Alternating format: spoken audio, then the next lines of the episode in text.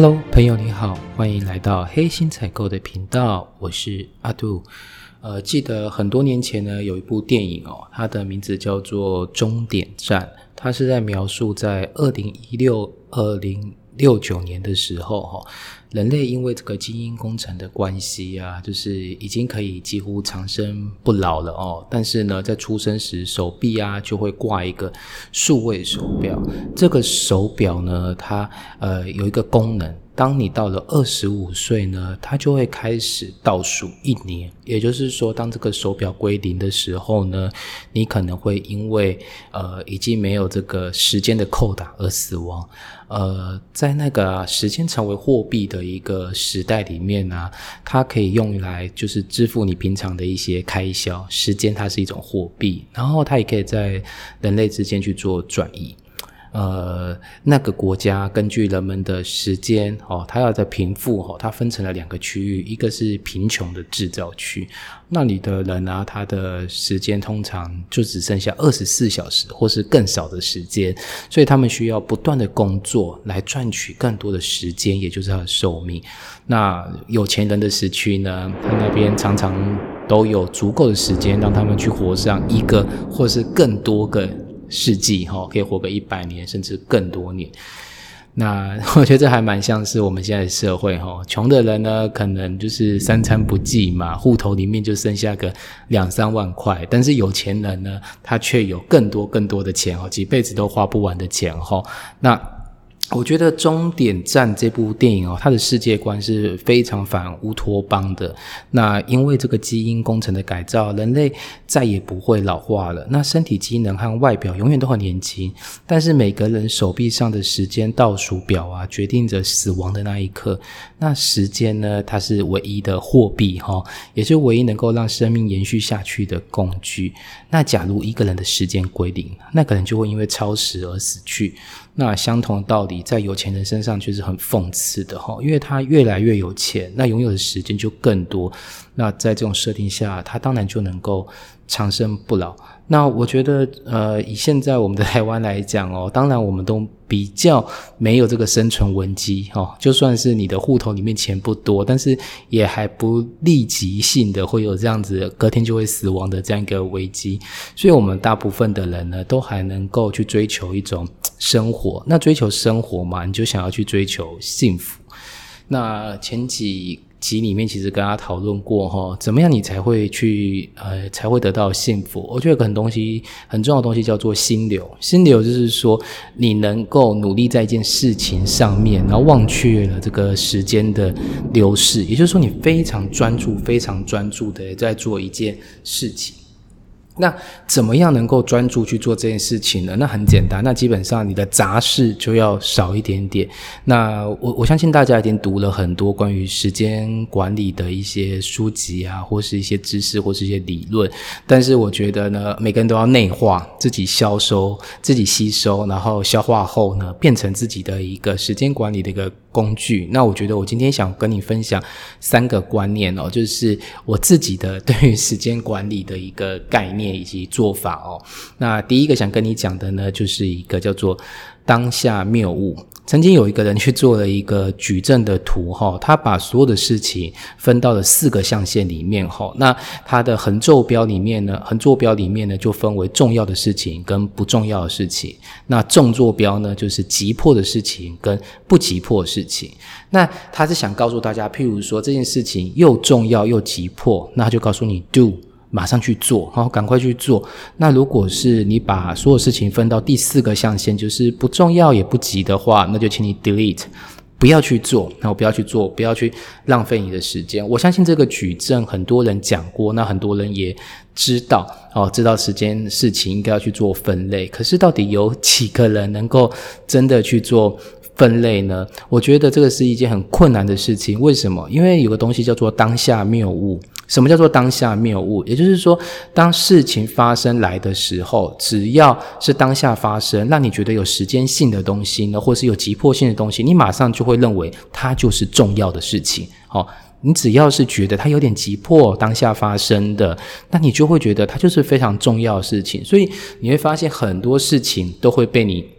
放到的这个重要且急迫的事情当中，所以你要马上去做，马上去去把它完成掉。可是我相信你跟我一样哈，当你这样去做的时候，你会发现你一整天过去了，其实你事情并没有做完多少，因为你永远都在处理一些。突发的一个状况，我记得很久以前有一个小故事哈，就是一个教授啊展示给他学生看，就是说呢，他拿了这个一些石头、一些沙子，还有一些水，然后还有一个水瓶哈，那他就把这个这些东西陆续的放到水瓶当中哈，那这个故事就是说，他先放了石头，再放了沙子。再放着水哦，那都可以在这个瓶子里面。可是今天相反的，如果一开始他就先把水放了进来之后呢，那后续的东西。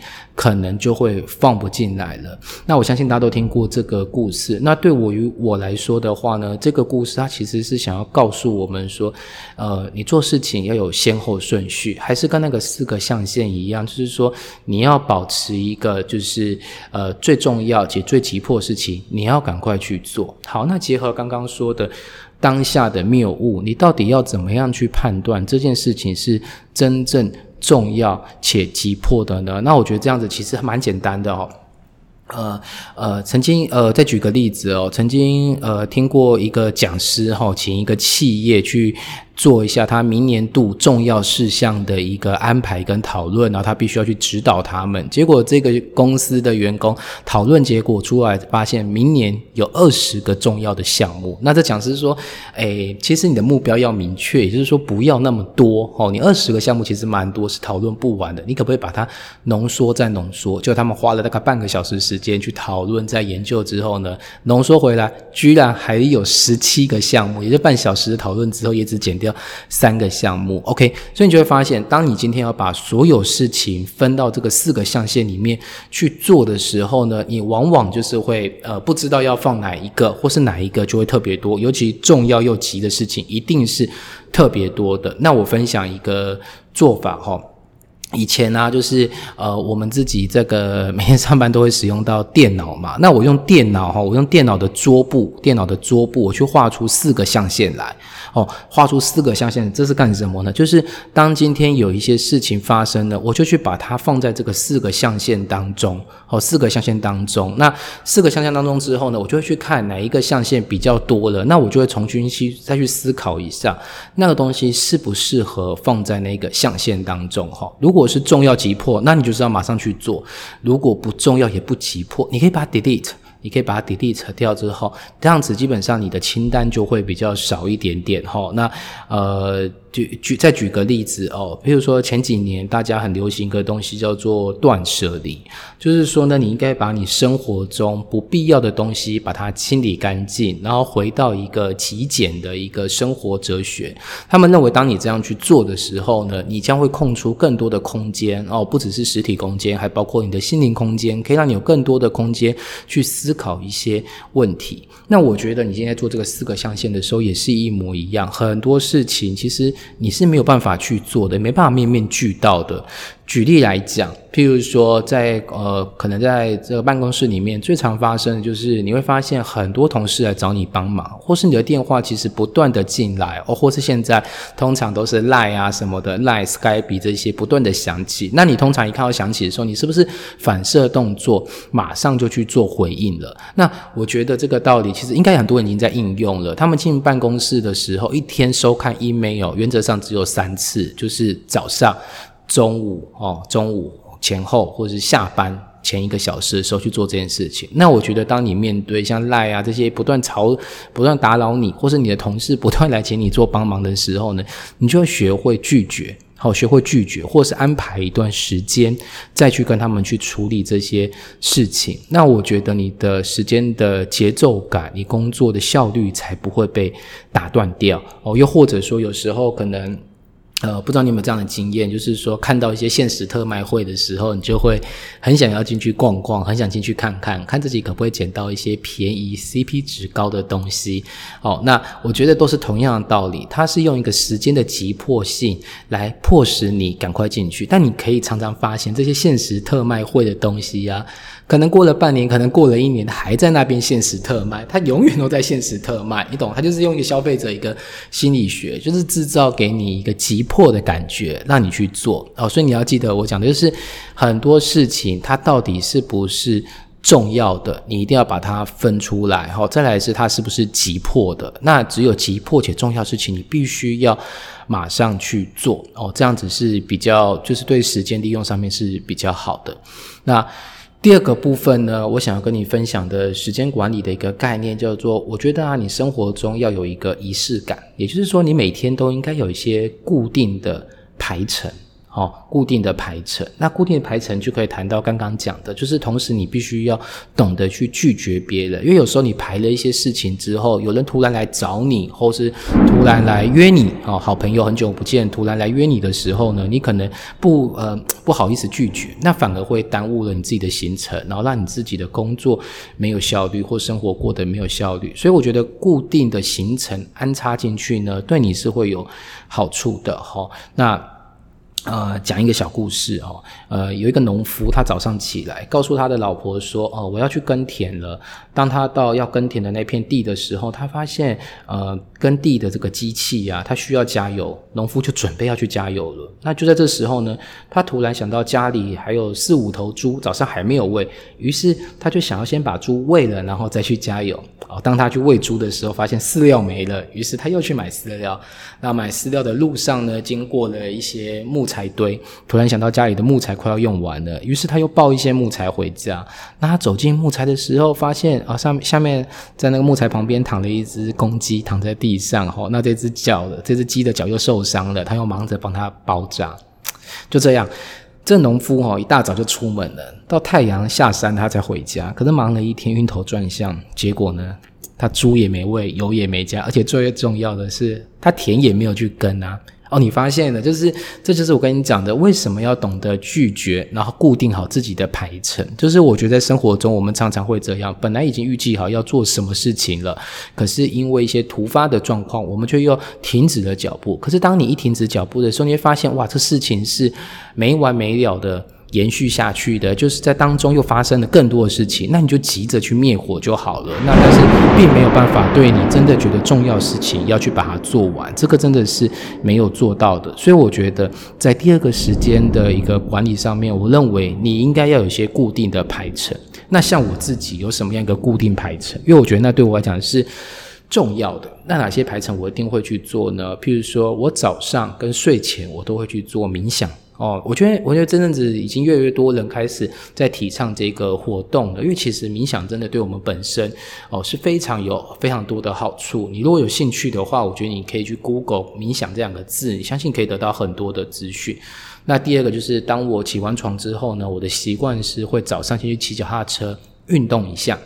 好，那这都是我每天固定的一个行程。那骑完脚踏车，我很习惯的是一边吃早餐，然后一边去阅读一些书籍。哦，我说的阅读不是说再去划划手机，因为我觉得那个东西的阅读是很片段性的，它并不是一个很连续的整体的，可以给你一些理论或是概念，你只能看到一个片段的内容。所以对我来讲，我每天都有固定的几个排程：冥想啊、运动啊、阅读啊，那这些都是在我固定的事情当中。那再来就是有时间。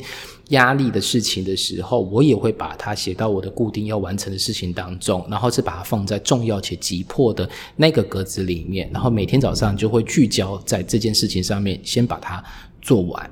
好的，那第三个呢，想要跟大家去去聊的就是呢，呃，我我觉得现在人哦，大家每天使用手机其实使用的很频繁。那我第三个建议你就是说，试着去放下你的手机。哦，多用电脑什么意思呢？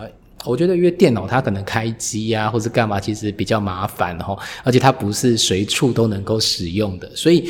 当你真的需要去使用这东西，你坐下用电脑，不要去用手机，那你就能大大的降低你使用手机的一个频率哈。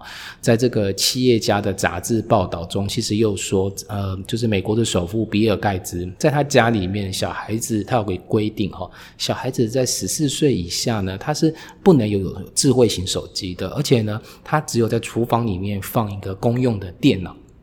那他一切的准备都是为了不要让小孩沉迷在这个网络里面哈。为什么说不要沉迷在网络里面呢？以我自己来讲，我有一天很呃，在 Apple 手机上面无意间看到自己一天居然使用了三个多小时的手机，我我真的有点被这数字吓到，因为我觉得我没有花那么多时间在使用手机啊。可是你看哦，很多时候我们譬如说在等人啊，或是发呆无聊的时候，都会习惯性的去划划手机。其实累积起来，你一整天花在手机上面的时间就会。会比较多，我相信有些人可能比我还会再更多一点点。那我也是希望，就是说自己的小孩以后不要那么多的手机嘛。就基本上，我觉得常常使用手机呀，就不管一些研究在讲说什么智力会退化也好，我觉得就光讲刚刚企业家杂志讲的，就是。